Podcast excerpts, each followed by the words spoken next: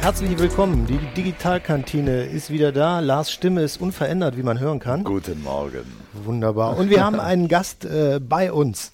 Äh, Dr. Martin André ist da, auch an dich. Herzlich willkommen. Wir duzen uns, ne? Wir duzen uns absolut. Guten Morgen. Wunderbar. Sehr schön. Der Martin ist eine Einladung vom Lars. Ja. Und deshalb genau. kann von mir aus der Lars gerne mal die Einleitung übernehmen. Äh, warum ist Martin heute hier? Also ich weiß ja, das natürlich, aber hier? Ja. ja, genau. Warum bist du eigentlich hier? Wir äh, hatten ja das Glück, dass wir uns äh, äh vor einiger Zeit nochmal zum Mittagessen treffen konnten. Und da hast du mir ja so ein bisschen von deinem Husarenstück erzählt. Der Begriff, der ist mir noch im äh, äh Hinterkopf gelandet. Und ich dachte, das wäre doch ein super Thema, was wir in der Digitalkantine mal äh, aufnehmen können, weil du hast ja doch schon so ein bisschen den Markt aufgemischt und äh, auf dich aufmerksam gemacht mit einem sehr, sehr spannenden Thema, mit dem Atlas der digitalen Welt. Und ich dachte, da müssen die Leute auch ein bisschen mehr darüber erfahren. Ja, ein, ein Buch, in welchem Verlag erschienen, können wir direkt mal ein äh, Bei Campus, ne, müsst ihr alle kaufen. Ne?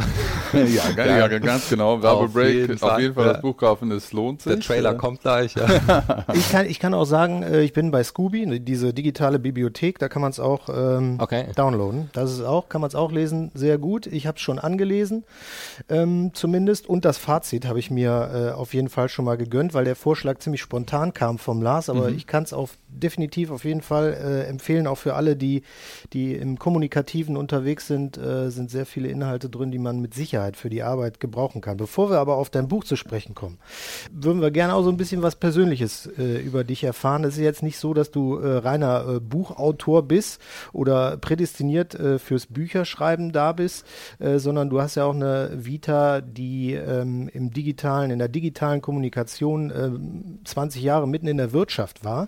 Vielleicht kannst du erstmal so ein bisschen was äh, über dich erzählen. Wie ging es überhaupt für dich in den Bereich Kommunikation rein? Oh, das ist natürlich ein weites Feld. Äh, das ist kom komplett richtig, was du sagst. Ich mache das seit mehr als 20 Jahren. Ich bin einfach äh, ursprünglich Medienwissenschaftler. Ich bin so ein Medienaddict, kann man sagen. Und deswegen habe ich mich immer mit Medien auseinandergesetzt, äh, auch immer geschrieben, äh, auch immer geforscht zu Medien. Und äh, von daher war das erstmal für mich auch beruflich dann natürlich perfekt.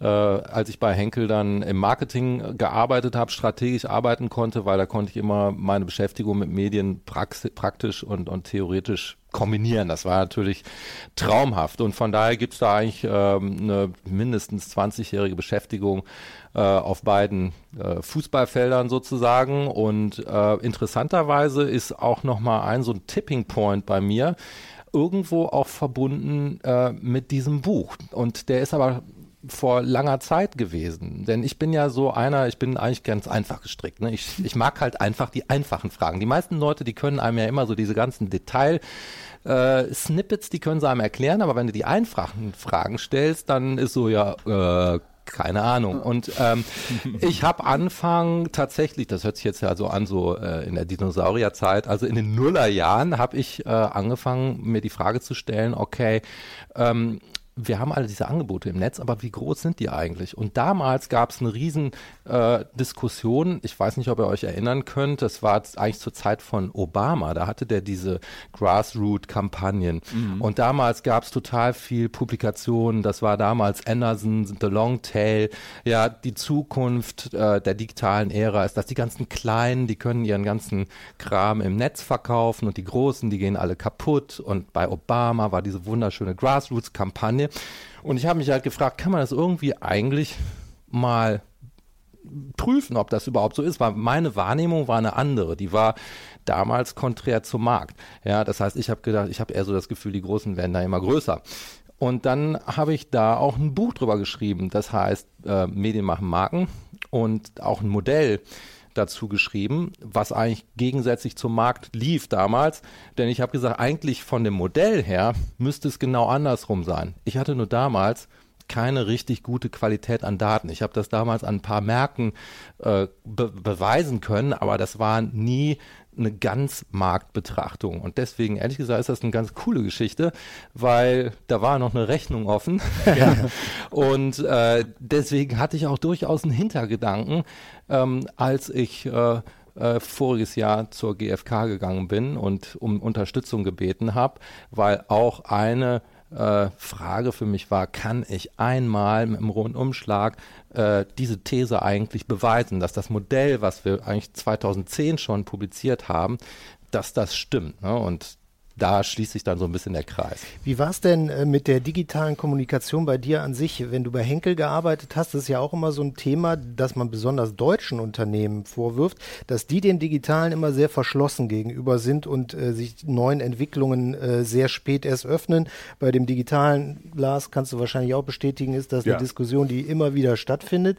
Äh, hast du das zum Beispiel bei so einem Unternehmen wie Henkel ähm, auch erlebt, dass man da äh, sich erst schwer getan hat und du eher im Privat Privaten unterwegs warst und vielleicht schon geblockt hast oder äh, sonstige Sachen im Digitalen gemacht hast oder wie genau war die Entwicklung? Ich kann das so nicht bestätigen. Also ich glaube, dass wir uns eigentlich durchaus äh, den ganzen neuen Strömungen in, immer geöffnet haben. Und dann war es natürlich auch so, dass ich äh, total Bock auf digital immer hatte. Und äh, deswegen hatte ich auch immer die Möglichkeit, wenn es coole Projekte gab oder tolle äh, Flagship-Sachen, äh, mir die irgendwie so ein bisschen unter den Nagel zu reißen. und äh, ich habe ja auch selber äh, eine ganze Menge solcher Projekte äh, aus dem Boden gestampft äh, und mich dann quasi selbst damit beschäftigt. Und von daher war das für mich der perfekte Fit. Und trotzdem kam dann irgendwann der Schritt wieder äh, zurück in die Wissenschaft. Also aus dem, aus dem operativen, sag ich mal, im geschäftlichen, ähm, dieses Digitale da nach vorne zu bringen, sich dann doch eher wieder wissenschaftlich damit zu beschäftigen. Hm, das kann ich so nicht bestätigen, weil, sag ich mal, ich habe eigentlich äh, immer wissenschaftlich gearbeitet und das wird auch so sein, bis ich irgendwann in die Kiste gehe. ja, äh, weil das ist einfach eine, eine Passion, eine Passion von mir. Ähm, aber äh, was ich äh, tatsächlich entschieden habe, ist, dass ich den, den Fokus auf digitale Medien noch viel stärker setzen will und mich nur noch damit auseinandersetzen will. Und ich habe auch gemerkt, dass ich äh, irgendwo als Führungskraft in bestimmten Themen nicht mehr tief genug drin steckte. Und dann habe ich gedacht, irgendwie, wenn ich jetzt hier noch weitermache, dann dann äh, verstehe ich bestimmte Sachen nicht mehr. Ich muss die Bottom-up lernen und deswegen habe ich mein eigenes Unternehmen gegründet, AMP Digital Ventures und äh, wir machen selber Digitalentwicklung auf allen möglichen Bereichen und da muss ich natürlich die Ärmel ganz hoch krempeln und äh, richtig tief einsteigen und äh, da kann ich auch nur sagen, das war exakt die richtige Entscheidung. Du hast eben so schön gesagt, äh, du bist der äh, Mann für die äh, einfachen Fragen, äh, die, die einfach zu beantworten sind. Äh, deshalb stelle ich dir eine ganz einfache Frage. Du hast gerade gesagt, äh, du bist dann da in dein Unternehmen gegangen, dich treibt das um. Was ist der Punkt? Warum? Genau, was treibt dich am meisten um an dieser digitalen Entwicklung, an diesen digitalen Medien, an diesen Sachen, die vielleicht, wenn du wissenschaftlich arbeitest, du willst ja neue Sachen entdecken, die noch keiner weiß. Was ist der Kern? Für mich ist einfach das, was mich persönlich antreibt, ist Innovation. Ja, und äh, ich finde, dass eigentlich im Moment die großen neuen Impulse eben aus der digitalen Welt kommen. Deswegen fühle ich mich da auch pudelwohl. Ja, mhm. und ich finde auch, dass ähm, bestimmte Worte da zu wenig benutzt werden. Ja, ich, ich sehe mich teilweise wie ein, wie ein Erfinder. Und ehrlich gesagt auch dieses Buch, was ihr da vorliegen habt, das ist nicht nur eine Datenanalyse. Jeder, der sich das anschaut, der wird jetzt, wenn, also wenn ihr das durchblättert, werdet ihr merken, es ist nicht nur eine Datenanalyse, sondern so eine Art von Buch, finde ich, hat noch keiner geschrieben über die digitale Welt. Das war jedenfalls mein, mein Anspruch. Und von daher ist eigentlich alles, was ich mache, da möchte ich Innovator sein, da möchte ich neue Sachen erfinden, da möchte ich Pionier sein. Und deswegen, genau, ganz wichtig auch für mich, dass es eben nicht nur eine, eine beliebige Studie ist, sondern dass es auch in der Art des, wie wir, wie wir das gemacht haben, komplett Neues. Ja, für mich ist das ein sehr schöner Begriff Pionier, weil im Prinzip hast du ja so die erste Landkarte geschaffen, äh, ähm, von der neuen Welt, sage ich mal, wo man äh, sehen kann, wo, wo die Grenzen verlaufen und wo da die äh, Territorien sind. Ähm, wenn ich jetzt so als äh, ähm, Businessbetreiber, egal welcher Größenordnung, dein Buch lese, was ziehe ich mir raus? Was ist für mich der, der Punkt, wo kann ich dran lernen? Wo, wie kann ich damit arbeiten? Vielleicht kannst du uns da mal so ein paar Inspirationen geben. Auf jeden Fall. Und zwar glaube ich, dass für mich der wichtigste Befund, der ist gar nicht irgendwo auf einer Inhaltsebene, sondern der ist ehrlich gesagt auf der Metaebene. Denn wenn du reingeschaut hast, haben wir in unserem Husarenstück mit einer Riesenprovokation angefangen. Denn das erste, die das Einleitungskapitel ist überschrieben, warum wissen wir so wenig über die digitale Welt? Mhm. Und wir sind ja alle in der digitalen Branche. Ihr seid in der digitalen Branche, ich bin in der digitalen Branche. Absolut. Und wir wissen auch alle, dass das so ein bisschen eine arrogante Branche ist, ne? Weil wir sind ja alle, weiß ich nicht. Hast du noch nie mitbekommen? Ne? Also wir sind ja die totalen Cracks und wir wissen alles und wir haben sowieso noch irgendwie geilere Dashboards und wir haben es hier und wir können das alles Minuten genau und in Echtzeit und so weiter und so fort. Und ich bin ja jetzt so ein bisschen vielleicht auch Pain in the Ass da als Wissenschaftler, aber ich gucke mir halt den ganzen Kram an, der da von morgens bis abends so in LinkedIn oder so durch den Feed geht und mhm. alles wissenschaftliche Studien natürlich, wo ich halt als Wissenschaftler sage so, I'm not sure. Ja? äh, und deswegen, ähm, um nur mal ein Hauptthema zu nennen, fast alles, was da draußen publiziert wird, äh, und was bekannt ist über die großen Zusammenhänge, ist auf Grundlage von Befragung. Ja, und ich weiß nicht, wie es euch geht, ne? aber ich, ihr habt es mitbekommen, ne? Brexit hat ja nicht stattgefunden, weil da waren Befragungen, ne, dass die alle dagegen sind. Und dann so, ups, haben sie aber doch für einen Brexit gestimmt. Dann kam Trump, war auch völlig klar, ne, dass äh, von Befragungen die Hillary, ne, die wird das Rennen machen und dann, ups, lagen wir wieder daneben. Und wenn ich an meine Zeit denke bei Henkel, also ich habe da hunderte von Studien gemacht und dann war immer das Ergebnis völlig klar, ne, Buying Intention. Ne? Die wollen das alle kaufen und ich muss leider in aller Demut sagen, ja, oft haben sie es nicht gekauft. Ja, und was ich total krass finde, ja, ist, dass da überhaupt kein kritisches Verhältnis zu besteht. Das heißt, dieses ganze Zeug wandert durch LinkedIn und durch, durch Social Media und durch die äh, hm. Wirtschaftsunternehmen hm. bis hin zu den Vorstandsetagen. Ja, das und ist ja es auch gibt, Entscheidungsgrundlage. Ja, und es gibt oft, ja, ja, genau, und das gilt ehrlich gesagt ja für uns. Und es wird, es gibt keinen, der das hinterfragt. Und deswegen haben wir auch gedacht, irgendwie, kann man das überhaupt bringen? Ne? Also kann man das überhaupt bringen, so ein Buch zu starten mit der Frage, warum wissen wir so wenig über die digitale Welt? Und ehrlich gesagt habe ich auch gedacht, dass wir total dafür gebasht werden. Aber erstaunlicherweise ist es nicht passiert. Und vielleicht ist es auch tatsächlich so, dass die Leute dann, wenn sie sich damit befassen, wenn sie das dann lesen, denn der Unterschied von unserem Buch ist ja, dass alles auf Realmessung basiert. Das heißt, es ist eben ein Unterschied, ob die Leute sagen, sie kaufen etwas, ich glaube, dass ich das kaufen werde, oder ob man reale Kaufakte misst. Hm. In meinen Augen ist es eine komplett andere Währung. Ja, es ist komplett nicht vergleichbar. Also will ich das Haus jetzt aus Pappmaché bauen oder will ich das vielleicht, will ich da Steine für verwenden, ja? Und das ist natürlich total aufwendig. Um das zu tun, muss man hunderte von Millionen von äh, Impressions vermessen. Mhm. Äh, man muss überhaupt einen Zugang haben zu solchen Daten. Ähm, das ist in meinen Augen äh, absolut insulär, ja? Und nur dann kann ich eigentlich überhaupt einen Eindruck gewinnen, was passiert denn überhaupt in der, in der digitalen Welt? Und für mich ist nach wie vor wirklich habe ich die größte Verwunderung. Auch zum Beispiel, ich, ich war auf, auf einer großen Konferenz von, von Marktforschern und ich habe wirklich das Gefühl, wir sind alle sind nur Profis. Wir sind alle Profis. Und vielleicht bin ich der Einzige, der da ein Problem mit hat, mit dieser schlechten Datenlage. Und ich kann das nicht verstehen, dass das keiner merkt. Und ja, also, und wie gesagt, oder ist keiner auch total, so genau wissen. Oder ist doch total, ist auch, sag ich mal so, ist total okay, wenn ich dann der Einzige bin, der da, der da, der da ein Problem mit hat. Aber jetzt gestern wieder gelesen, irgendwie TikTok ist jetzt die Nummer eins bei Social Media in Bezug auf Consumer äh, Demand.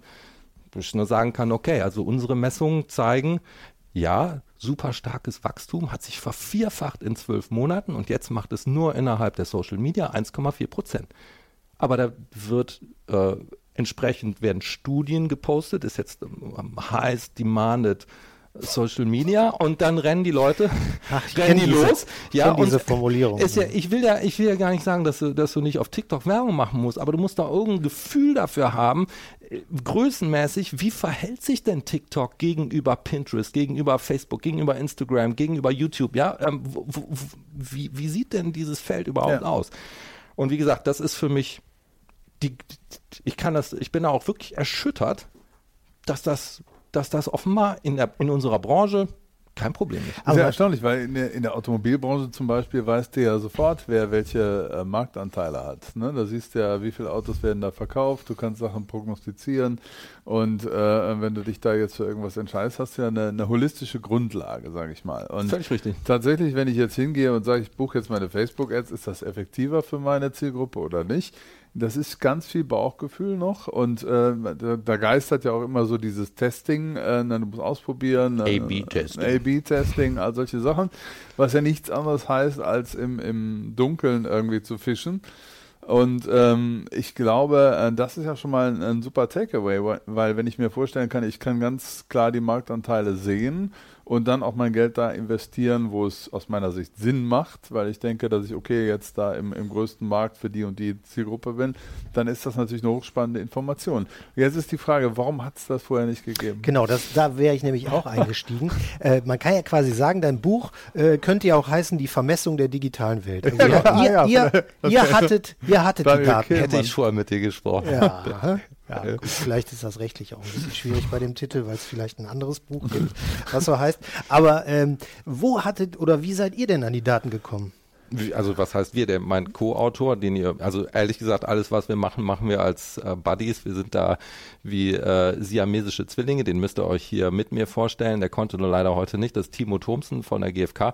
Ja, also ich bin ähm, äh, mit einer gewissen Naivität, weil ich wie gesagt, schon seit, also das beforsche ich seit bestimmt zwölf Jahren, äh, bin ich im letzten Jahr zur GfK äh, gegangen, habe mich vorgestellt, ich habe das äh, äh, dieses Forschungsprojekt gezeigt, bin an der Uni Köln und habe gesagt, ähm, äh, würdet ihr das unterstützen. Und vielleicht noch mal ganz kurz erklären, was die GfK ist für Leute, okay, die Gesellschaft für so Konsumforschung, eine des, eines der größten Marktforschungsinstitute äh, überhaupt, äh, Marktführer in Deutschland. Und die haben halt äh, das weiß ich auch, ich bin ja auch wirklich persönlicher Superfan. Die haben in meinen Augen, ja, das, das, kann ich so sagen. Also es ist einfach, es gibt nichts Geileres. Es, die haben das einzige wirklich äh, 360 Grad äh, nutzungsbasierte Panel, wo du solche Daten erheben kannst. Und solche Daten stehen normalerweise äh, überhaupt nicht äh, öffentlichen Institutionen zur Verfügung. Ja? Und äh, ich habe jetzt auch keine Ahnung, das wird mir die GfK auch nicht sagen, wie viel Millionen Euro das kostet, äh, so ein Panel erstmal aufzusetzen. Und dann muss man ja auch diese Panel-Maintenance machen. Das heißt, äh, da gehen natürlich wieder User raus, gehen User rein. Das muss man, das ist ein, ein unglaublicher Aufwand. Das heißt, es ist eigentlich von, äh, in Bezug auf Datenmessung, ist das der absolute super Goldstandard. Und ähm, das war eigentlich fast, kann man sagen, ein Traum. Weil ehrlich gesagt, das ist auch mit so einem Buch äh, kann man jetzt auch kein Geld verdienen oder sowas. Man muss ein bisschen bescheuert sein, um äh, sowas äh, zu machen. Das war einfach tatsächlich von mir ein persönlicher Traum, ähm, das einmal äh, äh, in seiner Ganzheit auszumessen. Ja, und dann bin ich halt zur GfK gegangen und habe dieses Projekt da vorgestellt, habe auch ein, es gibt, sag ich mal, ein Analogprojekt, äh, wo das mal jemand probiert hat in den USA, das ist Matthew Hindman, der ist immerhin vom MIT, ja, äh, einer der wahrscheinlich genialsten äh, Datenanalysten, äh, die überhaupt leben. Und der hat es mal hinbekommen, aber das ist vor langer Zeit gewesen. Ich glaube, die Daten sind auf äh, Basis von 2006 oder 2007. Das Buch ist, glaube ich, 2008, 2009 erschienen. Ja.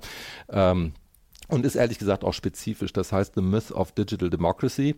Ja, ähm, und habe ich gesagt, so, sowas in dieser Richtung, das würde ich gerne machen.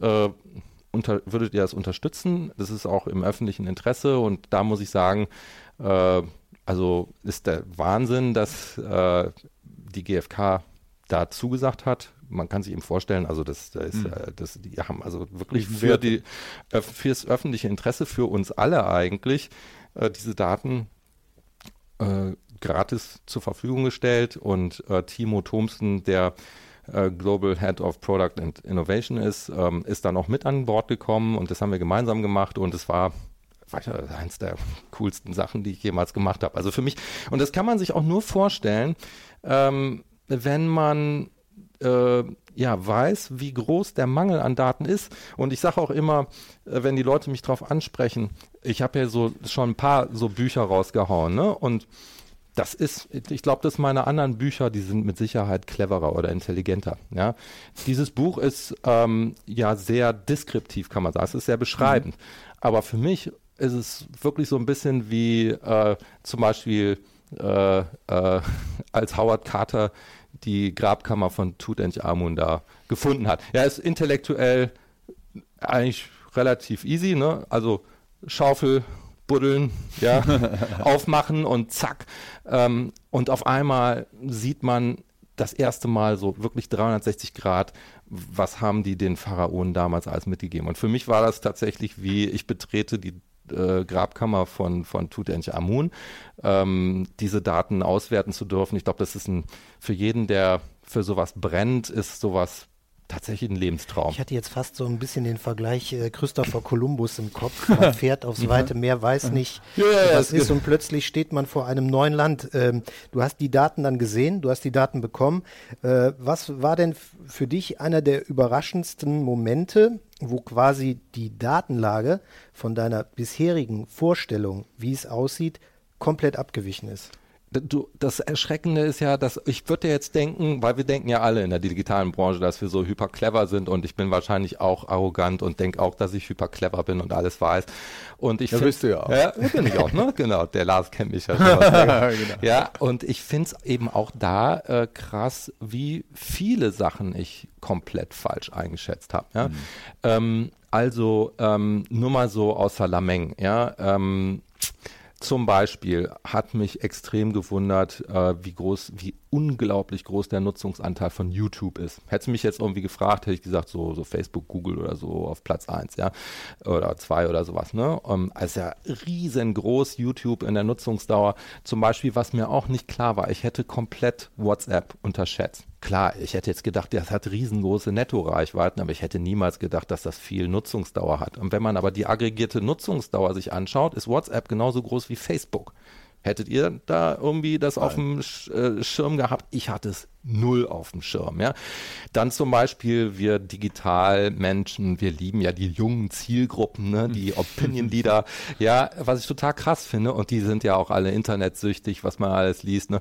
Was ich total krass fand, ist, dass die äh, Nutzung bei den Jungen sinkt und dass eigentlich die stärkste, der stärkste Zuwachs äh, bei den bei den älteren Usern ist, ja, wo 25 Prozent mehr Nutzung in einem Jahr entsteht, ja, wo anderthalb Millionen neue User zum Beispiel zuwandern, hätte ich niemals niemals äh, in diesem Ausmaß erwartet. Ja, ich hätte auch nicht erwartet, äh, dass wir elf Millionen Menschen haben in Deutschland, die äh, in der digitalen Welt überhaupt nicht teilnehmen. Ja, das hätte ich niemals gedacht, dass das so viele sind. Und da kann ich auch zum Ende sagen, ihr, ihr könnt euch vorstellen, also als ich, als so sich die Türen von Fort Knox öffneten und ich durfte in diesen Raum mit den ganzen Goldbahnen rein, ja, wo ich die all die Jahre drauf gewartet hatte, ja, irgendwann mal diese Chance zu haben, da rein zu dürfen, das auszuwählen, habe ich natürlich sofort ähm, mich auf dieses Thema Konzentration geworfen, weil ich habe gedacht, so, jetzt ist die letzte Möglichkeit vielleicht in meinem Leben, Konzentration zu messen, weil das hat mich hauptsächlich interessiert, weil ich mhm. hatte vor zehn Jahren das Modell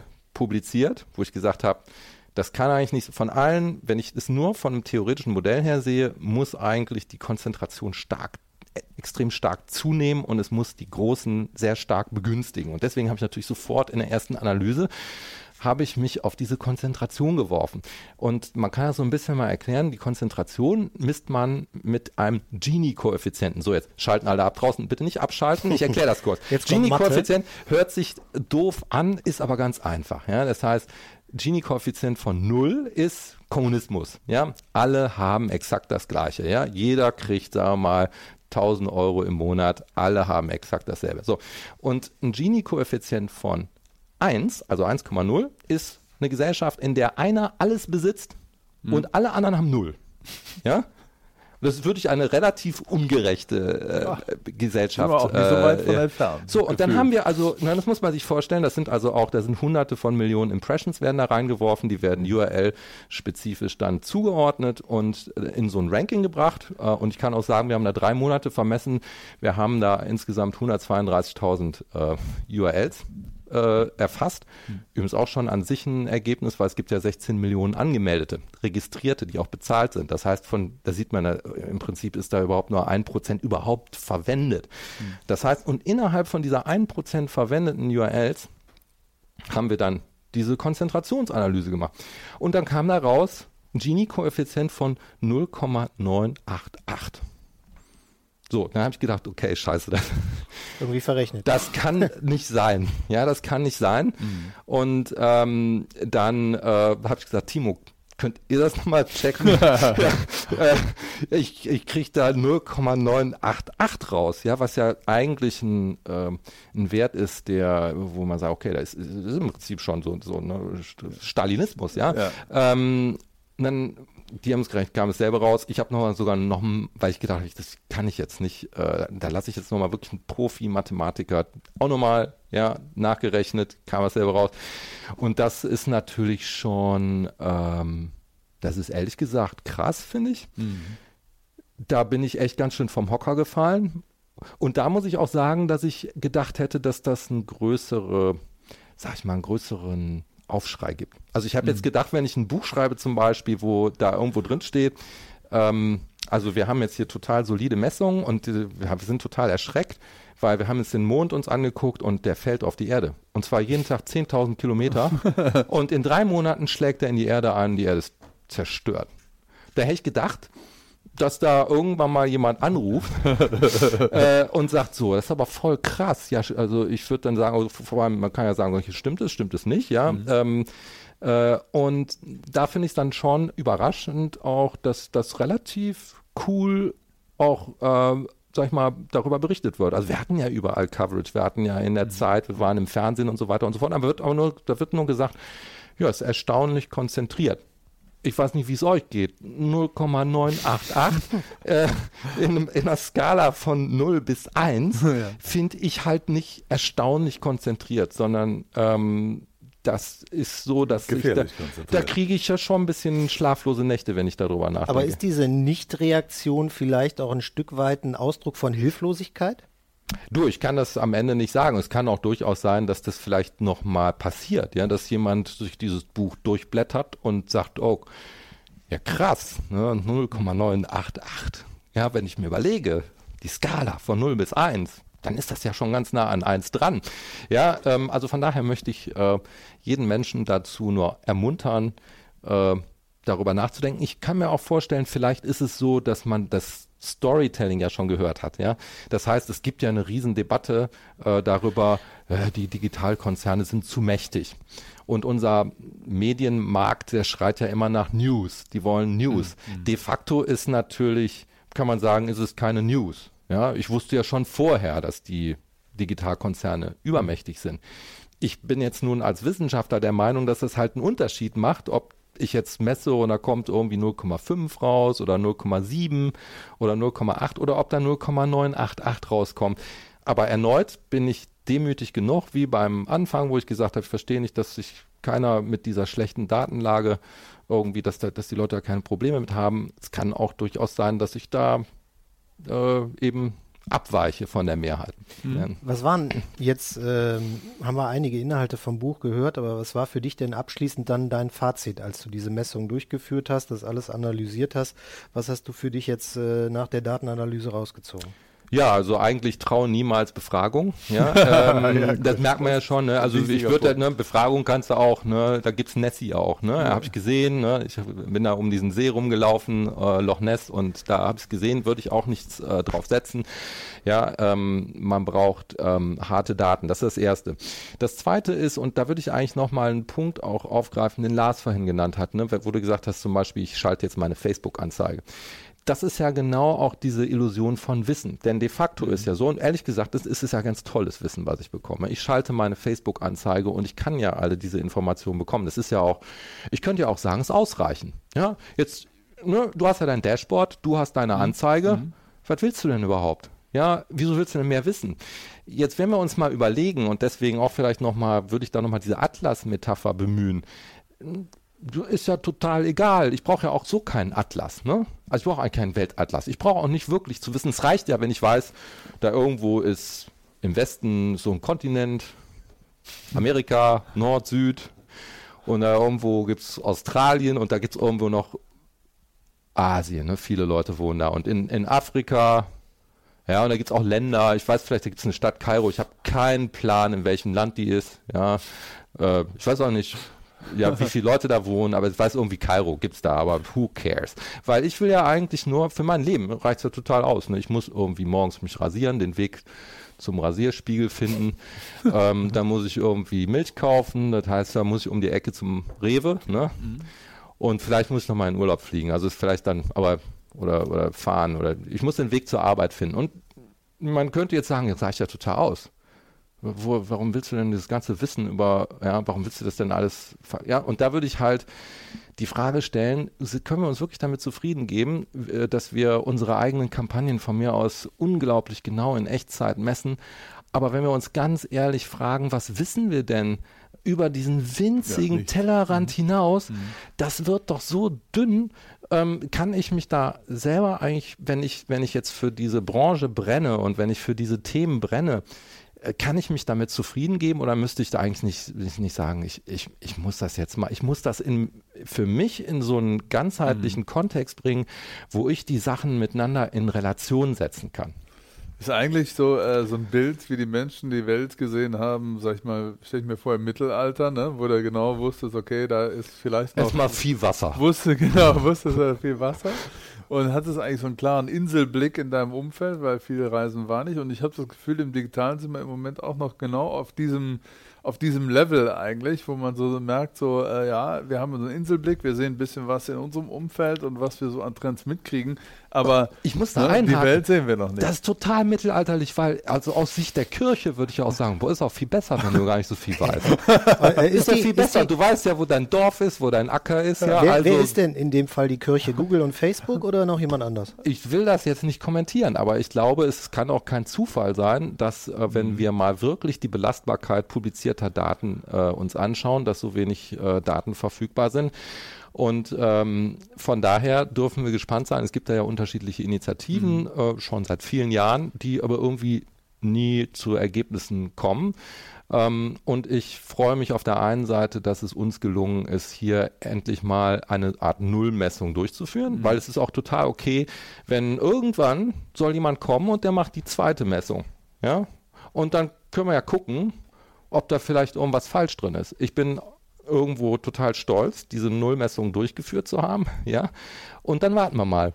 Ich habe aber so das Gefühl, dass wir da noch ein paar Jahre warten können und äh, ich glaube, das kann auch sein, dass die nie kommt. Und ich habe so das Gefühl in diesem Gespräch, wenn ich dich jetzt so reden höre, äh, dass du schon das nächste Projekt äh, äh im Kopf hast. Also ähm, du hast jetzt diese Ergebnisse, du hast dieses Buch geschrieben, aber ich bin mir fast sicher, dass du einen Plan hast, wie es jetzt äh, weitergeht nach diesem Buch ich habe immer einen Plan, wie es weitergeht.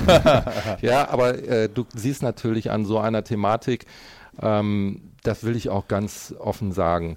Ähm, ist, ich habe eine extreme Dankbarkeit äh, der Institution der GfK gegenüber, ähm, die für das öffentliche Interesse äh, hier geholfen hat und zwar ohne irgendwie ähm, in irgendeiner Weise äh, sag ich mal, Einfluss auf Ergebnisse zu nehmen, komplett ergebnisoffen, also äh, habe ich extrem Respekt vor. Und ich würde mich freuen, wenn man in Zukunft zu anderen Bereichen andere Partner findet.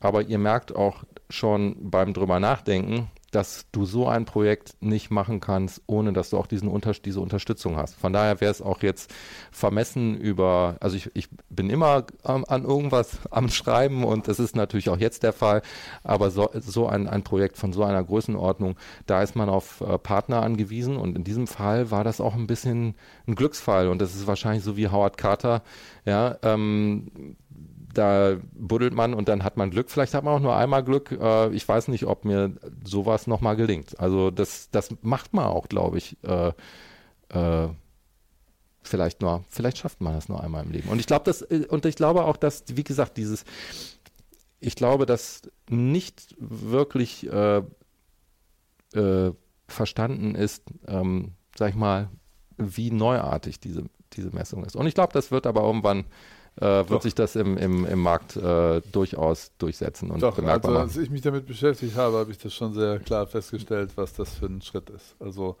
äh, weil diese Transparenz, ich äh, genau wie du eben sagtest, die, ähm, die braucht man genau in dem Bereich. Also wir wollen wissen, wo genau Kairo ist.